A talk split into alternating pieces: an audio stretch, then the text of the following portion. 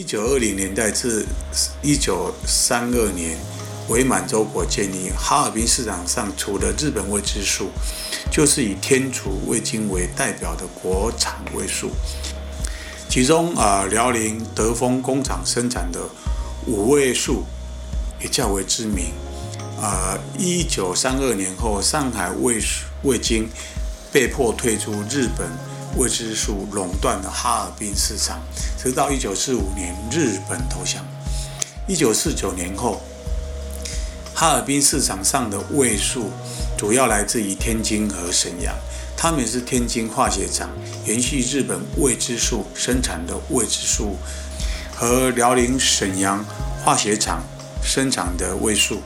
哈尔滨生产味素的历史，呃，则要到一九六零年代初，当时哈尔滨食品化学厂开始才生产味素。一九七零年，哈尔滨酱油厂新建味精工厂，一九八七年正式命名为北方味精厂。其生产的松花江牌味精在八零年代很畅销，曾在一九八三年啊全国味精行业排行中仅次于沈阳、广州、天津产品，名列第四。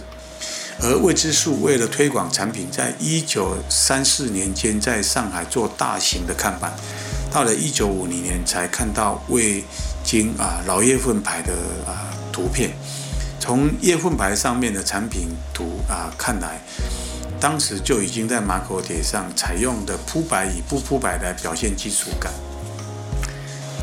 上海天一味母厂叶份牌，呃，绘画啊韩志英老师，叶份牌最早在光绪元年，呃十二月初七，就是一八七六年三月一号就已经印刷发行。啊，早期叶份牌是啊画力的一种形式。二十世纪初，社会变革改变了啊国民的生活形态，印有东方美人的形象、气节内容的一些叶份牌，以商品信息结合在一起，形成具有浓郁东方气息的叶份牌，招贴广告化。不仅啊广泛啊应用于洋行公司之间的交交际品。还渗透至啊国民生活空间。一九一四年，啊插笔水彩啊画技啊开始以呃创作者郑曼陀的首张叶份牌广告面世，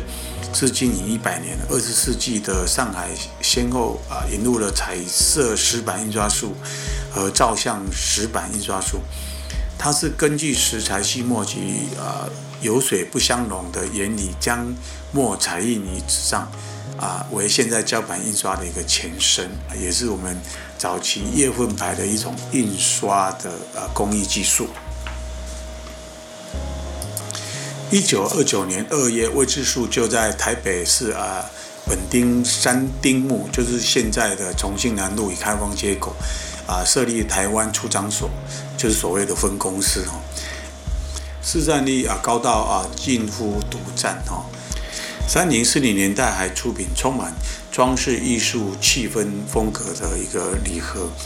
因应高端的送礼需求。当时条件呢是用啊厚棒纸，啊能用啊马粪纸实属算高档哈。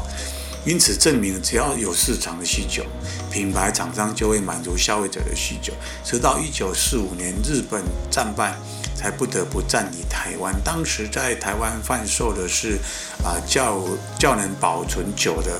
呃金属罐的一个包装，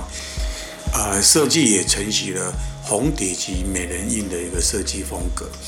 啊，战后初期，台湾厂商趁空而奋起。味精工厂成了热门的产业，但消费者难忘的未知数，有商人不惜违法走私进口，逼得厂家以一九五二年组成调味粉工业同业工会哦，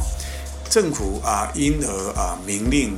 呃禁止未知数进口，还严格取缔了走私哈。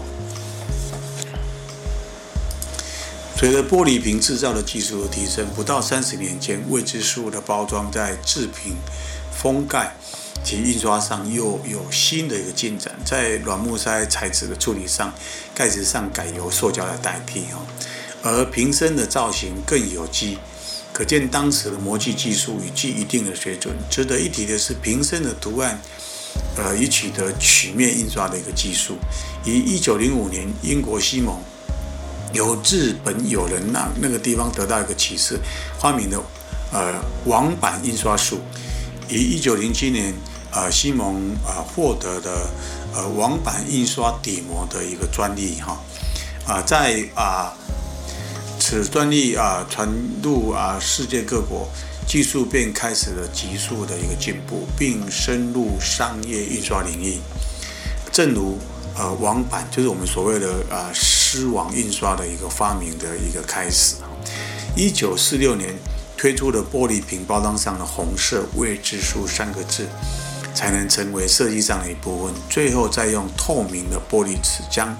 瓶子由底部向上包裹，用一张圆形的贴纸封住，一支产品正式上架。由此奠基的未知数的包装形象。啊，如换成现在的设计师来做，大致也只能把玻璃瓶改成收缩膜吧。哈，